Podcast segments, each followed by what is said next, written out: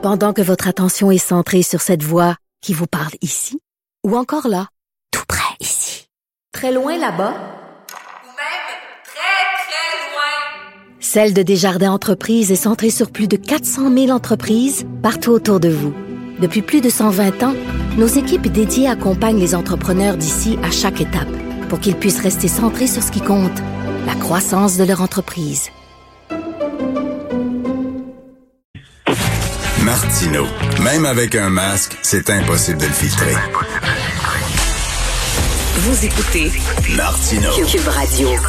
Alors, à quoi devrait ressembler le plan de déconfinement présenté demain à 17h? Nous en avons parlé un peu plus tôt avec euh, Madame Roxane Borges da Silva. Et là, on en parle avec le docteur Éric Sabat, cardiologue à l'hôpital Pierre Boucher. Bonjour, docteur Sabat. Bon matin, M. Martineau. Ben, merci beaucoup d'avoir euh, pris euh, le temps de nous parler. Je sais que vous êtes très occupé. Selon vous, il faut abolir le couvre-feu. Pourquoi? Oui, écoutez, le couvre-feu euh, étant quand même une manœuvre extrême dans des temps extrêmes, je n'étais pas totalement contre lorsqu'on était sous menace d'une grosse vague comme, euh, comme l'a vécu l'Ontario. Euh, et lorsque le couvre-feu voulait dire que les gens allaient se retrouver euh, à l'intérieur des maisons parce qu'il faisait froid, il faisait pas beau.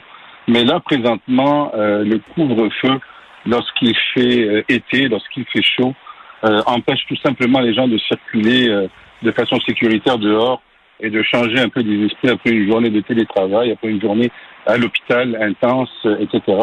Et je ne vois pas en quoi ce couvre-feu va aider la situation alors que la vaccination a progressé depuis et que la, la, la vague est en baisse. Euh, Ben, c'est ça, et, justement. euh, euh, il existe des dangers également. Permettez-moi d'ajouter qu'il existe des dangers pour des gens qui vivent seuls dans des logements euh, sans air climatisé. Si la moindre vague de canicule arrive, un couvre-feu peut signifier vraiment euh, des difficultés à ces gens-là euh, qui ne peuvent pas s'aérer en soirée. Là. et vous dites aussi qu'on devrait ouvrir les terrasses extérieures. Et là-dessus, je suis tout à fait d'accord avec vous, là. Eh bien, ça, ça, j'avais un peu, c'était un petit peu aussi pour encourager les gens à la vaccination. Euh, depuis le printemps, on s'était donné un plan et on s'est dit euh, bon, arrivera, arrivera l'été, l'été euh, comme les autres, comme l'été dernier, une vague a tendance à baisser lorsqu'on vit euh, à l'extérieur, lorsque on déplace nos activités à l'extérieur. Les, les grandes éclosions extérieures sont tellement rares. Alors euh, présentement, le moral des troupes, si je peux parler juste du moral des, des du personnel euh, médical et paramédical avec qui je travaille est très bas.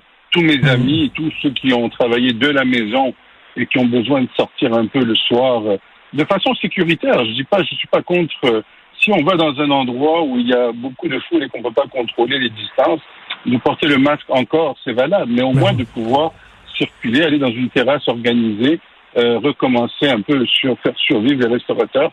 Et dans une ville comme la nôtre, c'est indispensable. Et docteur Sabat, si madame, moi et ma femme, on reçoit un autre couple d'amis à souper sur notre terrasse, ils arrivent, ils portent le masque, ils s'assoient, ils enlèvent le masque, on mange, on prend un verre, ils s'en vont à 8h30. Je ne vois pas le problème, là. Il n'y a pas de problème. je, ouais, je suis d'avis avec vous. Écoutez, c'est, c'est, on est rendu à, à devoir faire des choix qui vont ressembler peut-être euh, à l'été dernier, mais on, on est quand même plus avancé euh, dans la vaccination que qu'on était euh, qu'on absolument l'été dernier. Donc, on peut faire ces choix-là un peu plus tôt que de nous faire attendre encore un mois, un mois et demi. Ben, c'est ça, parce que Euh, doc- docteur, on- docteur Sabat, il y a des gens Oui. qui disent il faut attendre la deuxième dose, il faut attendre le deuxième vaccin avant de relâcher, parce qu'un seul vaccin, c'est pas suffisant. Mais reste qu'une dose, quand même, ça, ça protège quand même, là. Pas parfaitement, pas à 100% mais c'est quand même un pas en avant, là.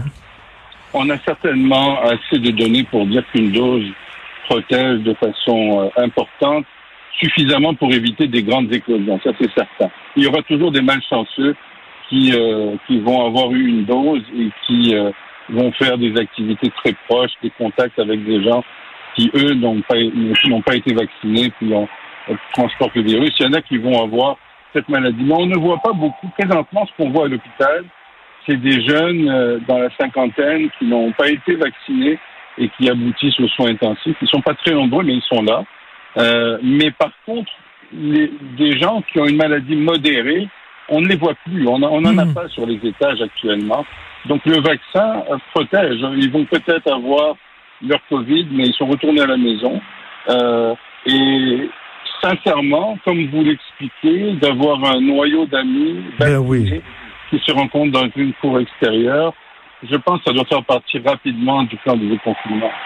Et il faut aussi, là, pour encourager les gens à se faire vacciner, il faut qu'il y ait une plus-value, une plus-value à la vaccination, euh, un genre de récompense. Vous êtes fait vacciner, donc il va y avoir un certain relâchement. Et après ça, à la deuxième dose, il va y avoir d'autres relâchements. Donc, euh, c'est parce que s'il n'y a pas de relâchement, on sait demain, les gens vont être découragés. Là. C'est clair. C'est clair que le moral actuellement, on a besoin d'un grand boost.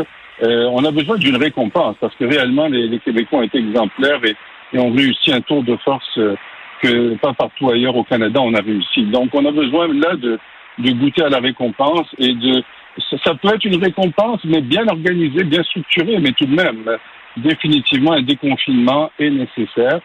Euh, et je vous dirais peut-être ce qui est plus délicat, mais pour le personnel de la santé, ce qu'on attend impatiemment, c'est de pouvoir peut-être voyager quand on Oui. est doublement vacciné et ne pas avoir à être, à- être soumis à une quarantaine au retour. Euh, étant doublement vacciné, on peut avoir des tests qui démontrent qu'on n'est pas porteur du virus au retour, mais euh, la quarantaine également doit être adressée euh, parce qu'on ne peut pas dire. J'ai vu tous les critiques qui me critiquent, qui me disent mais c'est injuste. Pour, pourquoi autoriser cela? Et pas les autres Mais on ne peut pas dire qu'on va attendre que tout le monde soit doublement vacciné pour ouvrir euh, l'entreprise du voyage. Euh, les gens ne pourront pas voyager tous ensemble. Il faut déjà faire son démontrer que c'est sécuritaire de le faire. Commencer, euh, commencer par les gens doublement vaccinés qui sont déjà bien vaccinés et puis graduellement ça pourra se faire de manière sécuritaire et les gens n'auront plus cette crainte euh, qui est euh, à mon avis pour le moment un peu exagérée. Donc, on pourrait, on pourrait vacciner, on pourrait euh, voyager avec un seul vaccin. Non, ce que, ce que je dis, ce que je dis, c'est qu'en fait, doublement OK, vacciné, doublement vacciné.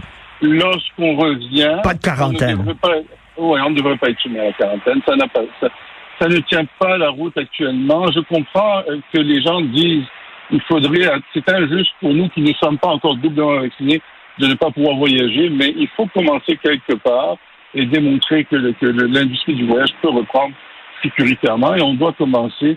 On commence à avoir des gens doublement vaccinés, 3, 4, 5 des gens.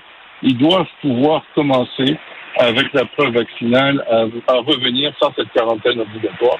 Ça va beaucoup, beaucoup euh, euh, aider le moral euh, du personnel de la santé qui est doublement vacciné en, en, en grande. Je ne parle pas pour moi. Là. Moi, j'ai un bébé, ça me tente pas de vacciner, ça pas de voyager du tout. Mais je vous dis, je- j'entends le personnel de la santé depuis un an qui veut juste aller une semaine se reposer à l'extérieur. Ils ne peuvent pas le faire à cause de cette quarantaine obligatoire. Ils attendent impatiemment que ce soit possible de le faire.